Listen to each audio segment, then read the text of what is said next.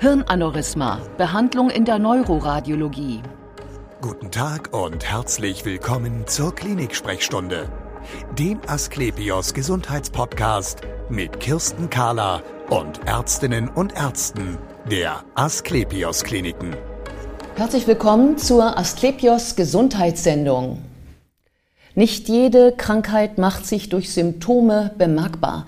Ein Hirnaneurysma zum Beispiel merkt man lange Zeit gar nicht. Häufig wird es nur durch Zufall entdeckt. Und was dann? Dann stellt sich die Frage, operieren, behandeln oder so lassen? Bei mir ist Privatdozent Dr. Jan-Hendrik Bug. Er ist Chefarzt der Neuroradiologie an den Asklepios Kliniken St. Georg und Wandsbek. Schön, dass Sie Zeit haben, Herr Danke, Dr. Bug. Ja, ich freue mich über die Einladung. Gern. Sagen Sie uns erst einmal so ein Hirnaneurysma. Was ist das eigentlich genau? Das ist eigentlich eine Erkrankung einer Hirnarterie, einer Hirnschlagader. Wie das genau dazu kommt, weiß man gar nicht so richtig. Es entsteht eine Aussackung, eine sogenannte Blutblase, könnte man auch sagen, an ganz bestimmten Stellen kommen die äh, relativ äh, häufig dann vor. Und ähm, die sind eine, eine erkrankte Gefäßwand, die sich ausdünnt und über den äh, Zeitraum, äh, die die entsteht, auch durchaus verändern kann und eben auch platzen kann. Mhm. Womit wir bei der Frage sind, ist das gefährlich? Also es kann ja platzen. Genau, Hirnarterienaneurysmen können platzen, müssen aber nicht platzen. Das ist eine ganz interessante Unterscheidung. Ähm, Viele äh, Hirnarterienaneurysmen platzen nie. Man weiß es aber vorher nicht so genau. Man, man äh, hat ein paar Kriterien, die man anlegen kann, wenn man ein Hirnarterienaneurysma zufällig entdeckt. Viele davon werden ja zufällig entdeckt. Und ähm, es gibt wissenschaftliche Daten dazu aus äh, Beobachtungsstudien, die über lange Zeiträume gemacht wurden. Und daraus haben wir gelernt, welche Eigenschaften ein Hirnarterienaneurysma äh, hat, dass man als gefährlicher einschätzen muss. Das ist ja bei der Beratung ganz wichtig, dass man dem Patienten äh, mitgeben kann, wie gefährlich ist jetzt dieses individuelle Aneurysma wahrscheinlich. Ganz genau weiß man es aber eben nie. Ja, okay, wenn wir bei dem Thema schon sind, also woran schätzen Sie denn ein? Also Zufallsfund, mhm. kein Notfall. Ich äh, komme zu Ihnen. Bei mir ist diese Aussackung in der äh, Arterie entdeckt worden. Mhm. Und jetzt ist die Frage, ähm, äh, was machen wir denn jetzt, Herr Doktor? Genau, der Patient hat natürlich große Angst. Der hat vielleicht nur Kopfschmerzen gehabt, hat eine Kernspintomographie bekommen und da ist eigentlich nichts gefunden worden, aber ein Aneurysma. Ja. Von dem merkt der Patient aber nichts. Mhm. Also es ist eine sehr abstrakte, etwas unheimliche Erkrankung dann in dem Fall, weil es eigentlich den Patienten gar nicht krank macht, ihn aber irgendwie bedroht. Mhm. Und äh, da schauen wir uns dann an, wo genau liegt das Aneurysma, wie groß ist das, welche Form hat das. Und ähm, das sind so, so Kriterien, anhand derer man schon mal abschätzen kann, wie gefährlich ist das wahrscheinlich.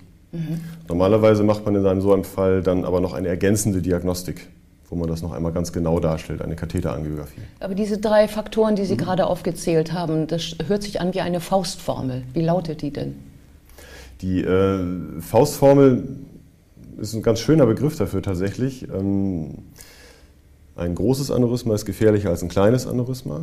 Ein unregelmäßig geformtes Aneurysma ist gefährlicher als ein ganz gleichmäßig geformtes Aneurysma.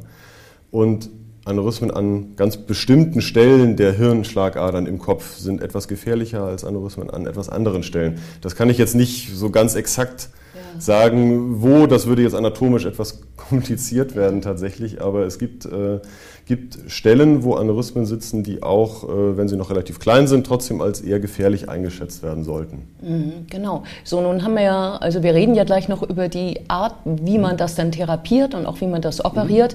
Mhm. jetzt stelle ich mir vor, ich sitze da bei Ihnen, äh, wir checken mich ab und dann ist doch die Frage, ähm, habe ich da jetzt, Sie sagen ja, es muss nicht platzen, also habe ich eine Zeitbombe oder nicht? Genau, Aneurysmen und das ist so ein bisschen durch die Presse immer mal gegangen, sind keine Zeitbomben. Nicht jedes Aneurysma platzt auf jeden Fall.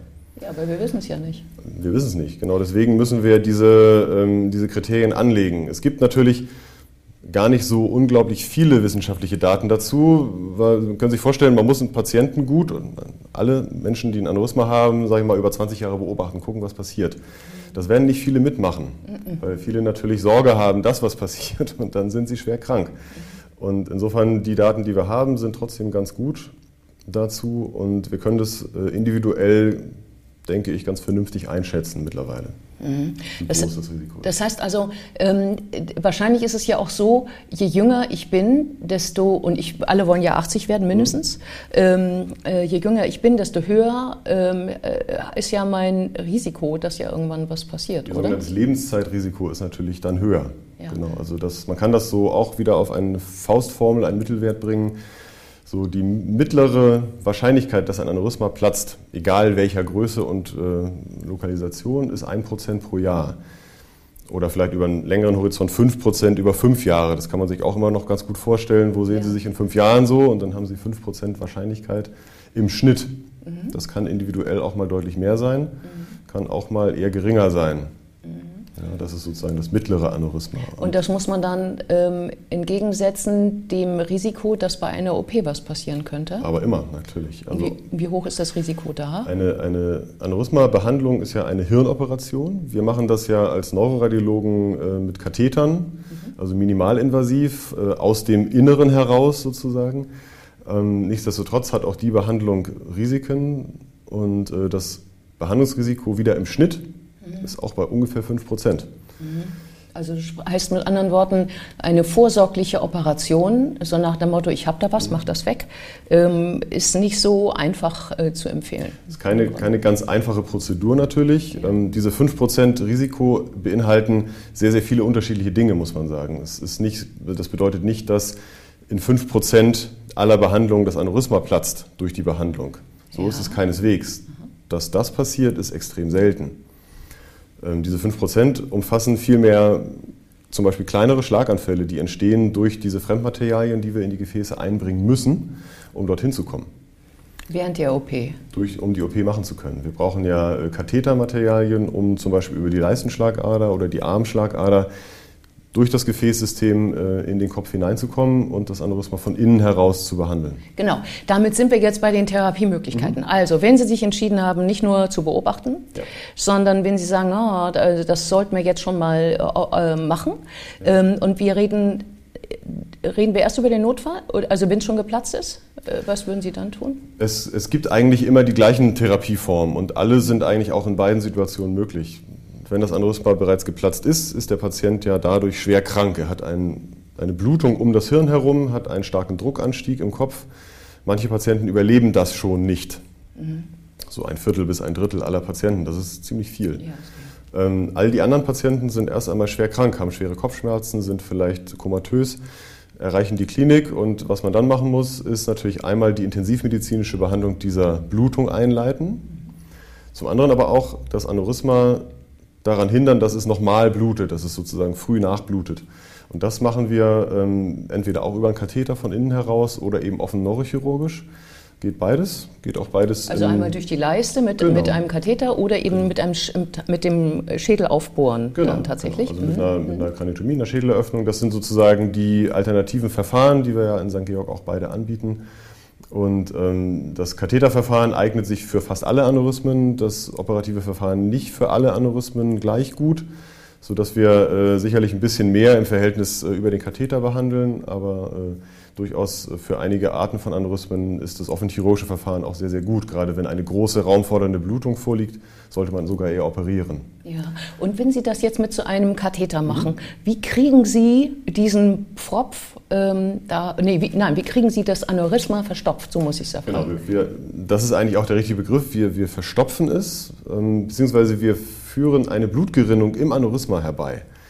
Das äh, kann man in erster Linie damit erreichen, indem man irgendwas ins Aneurysma reintut, was das Blut im Aneurysma langsamer strömen lässt und damit eben zum Stillstand kommen lässt und dadurch entsteht automatisch ein Blutgerinnsel. Mhm. Dieses Blutgerinnsel im Aneurysma wird dann ähm, sich stabilisieren und wird irgendwann zur Narbe werden. Das dauert dann ein paar Wochen, bis das richtig komplett robust ausgeschaltet ist. Und das kann man erreichen, indem man beispielsweise kleine dünne Platinspiralen da rein tut. Also man geht mit einem sehr, sehr kleinen, feinen Mikrokatheter bis in das Aneurysma hinein und füllt dann in diesen Aneurysmasack eben kleine, weiche Spiralen rein. Sie kennen diese Spiralen, die die Treppen steigen können. Mhm. So weich, aber ganz, ganz klein. Mhm. Und die knäulen sich da auf und haben eine sehr große Oberfläche und verlangsamen den Blutstrom ganz erheblich sodass man eigentlich schon sofort sehen kann, wenn ein paar von diesen Spiralen da drin sind, der Blutstrom kommt zum Stillstand und damit ist das Aneurysma vor einer weiteren Blutung geschützt. Mhm. Wenn wir jetzt eine geplante Behandlung machen, machen wir im Prinzip genau dasselbe. Wir tun entweder Spiralen dort hinein oder eben andere Arten von Implantaten, die wir auch akut verwenden können. Es gibt so eine Art äh, Körbchen, nennt sich das. Das hat auch äh, Firmennamen natürlich, aber da gibt es mittlerweile mehrere von. Das ist ein Einzelimplantat, das es in vielen verschiedenen Größen gibt und das relativ flexibel ist und das kann man eben nach äh, vernünftigem Ausmessen dann auswählen und dann tut man das da rein und ist eigentlich auch schon fertig. Mhm. Das ist eine ganz tolle Methode, die ist noch relativ neu. Die geht sehr viel schneller als diese Spiralmethode und ist auch etwas dauerhafter tatsächlich. Aha, das heißt, man ähm, äh, nach der Operation mhm. geht es schneller, dass das Blut gerinnt und äh, sich verdickt. Ja, die Behandlung geht schneller. Die Behandlung, die Behandlung selber geht schneller oft. Nicht immer, aber sehr oft. Und das ist natürlich schön, weil ich habe ja gerade schon davon gesprochen, diese Katheter im Blutsystem als Fremdkörper können selber Blutgerinnsel herbeiführen, die dann zu kleinen Schlaganfällen führen können. Das ist sozusagen das Hauptrisiko der Behandlung eigentlich. Und wenn man die Behandlung abkürzt, indem man nur ein Einzelimplantat braucht und dann fertig ist, ist es natürlich ganz, ganz toll. Mhm. Ja, und das ist eine Behandlungsform, die wir in St. Georg auch anbieten, die ich jetzt schon seit einigen Jahren äh, sehr, sehr gerne verwende, auch äh, in einem guten Teil der Aneurysmen, die ich sowohl akut wie wie eben auch geplant behandelt. Das, das ist eine ganz tolle Methode. Mhm. Das heißt also, wir haben jetzt die offene, wir mhm. haben ähm, äh, die Spiralen, mhm. äh, die Coils, genau, und wir genau. haben das Webkörbchen. Äh, genau. Ähm, ist das so, sind das so die Mittel der Wahl oder gibt es noch weitere genau, Methoden, genau, das, zu denen Sie greifen würden? Das sind die Mittel. Das sind in, in, sehr vielen Fällen die Mittel der Wahl tatsächlich. Manchmal braucht man Ergänzungsmethoden noch für die Spiralen zum Beispiel. Äh, Stents sind so ein Ergänzungsmittel, um eben bei Aneurysmen, die einen sehr weiten Kontakt zum Gefäß haben, also die einfach, wenn man sagt, das Aneurysma ist so ein Kopf und hat einen Hals und das Gefäß ist sozusagen der Körper davon, wenn dieser Hals eben sehr breit ist, dann halten die Spiralen manchmal nicht gut. Mhm. Dann braucht man eventuell einen Stent, um dafür zu sorgen, dass eben Gefäß und Aneurysma wirklich voneinander getrennt werden. Also die Spiralen eben nicht ins Gefäß rausragen und dort Gerinnung anregen. Das wollen wir ja nicht. Das Gefäß soll ja offen bleiben. Ganz mhm. wichtig. Mhm. mhm. Ähm, dann kann man alternativ entweder ein Web verwenden, ein, ein Körbchen verwenden. Das ist für diese breiten Aneurysmen auch sehr gut. Oder in manchen Fällen nimmt man nur einen Stent, einen ganz speziellen Stent. Der nennt sich dann Flow Diverter auf Englisch oder Durchflussumlenker auf Deutsch. Das ist ein mhm. lustiges Wort. Mhm. Beschreibt aber eigentlich sehr gut, was der macht. Der sorgt dafür, dass der Blutstrom im Gefäß erhalten bleibt und eben durch diesen eng gewobenen Stent eben nur noch ganz wenig Blut ins Aneurysma fließen kann. Ja. Und dann eben auch das Blut im Aneurysma verlangsamt wird wieder und zum Stillstand kommt, zum Gerinnsel werden kann.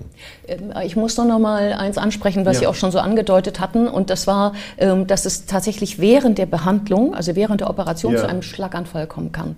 Ähm, was, das sagen Sie so. Also, hm. was machen Sie denn dann? Wenn es zu einem Schlaganfall durch ein Blutgerinnsel kommt, was wir sozusagen an, der, an dem Katheter sich entstehen sehen, dann äh, bekommen wir das in der Regel mit, weil wir immer wieder Kontrastmittel spritzen in die Gefäße und mit einer sehr, sehr guten Qualität an Röntgenbildern dann die äh, Gefäße in der Peripherie des Hirns sehen. Und wenn wir, wenn wir dann sehen, da ist ein Gefäß verschlossen durch ein Gerinnsel, dann können wir ein Medikament geben, das diesen Verschluss sofort auflöst. Mhm. Das Tolle an diesen, dieser Art von Medikament ist dann, dass das tatsächlich dieses Gerinnsel auflöst, das Gerinnsel im Aneurysma aber nicht. Das ist ähm, tatsächlich so, weil man die Blutgerinnung inzwischen so gut verstanden hat, dass man eben gezielt diese Art von Gerinnung angreifen kann und die Art von Gerinnung im Aneurysma selber gar nicht anrührt damit. Mhm. Das heißt, das ist ein Medikament, was wir natürlich nicht prophylaktisch geben, weil es sozusagen für diese Art von Notfall reserviert bleiben soll. Das ist auch nicht ganz billig natürlich und hat auch wieder Risiken, wenn man immer, wenn man die Blutgerinnung beeinträchtigt, kann es natürlich auch zu Blutungen kommen, auch ganz woanders. Wenn der Patient in Narkose ist, einen Tubus drin hat, dann kann es zu Schleimhautblutungen kommen dergleichen. Mhm. Das wollen wir natürlich nicht. Also hat man da etwas, was man tun kann. Absolut. Vielen Dank für dieses interessante Gespräch. Danke für, herzlich gerne. Und wir sehen uns wieder auf www.astlepios.com, auf Facebook und auf YouTube oder im nächsten Podcast. Werden Sie gesund.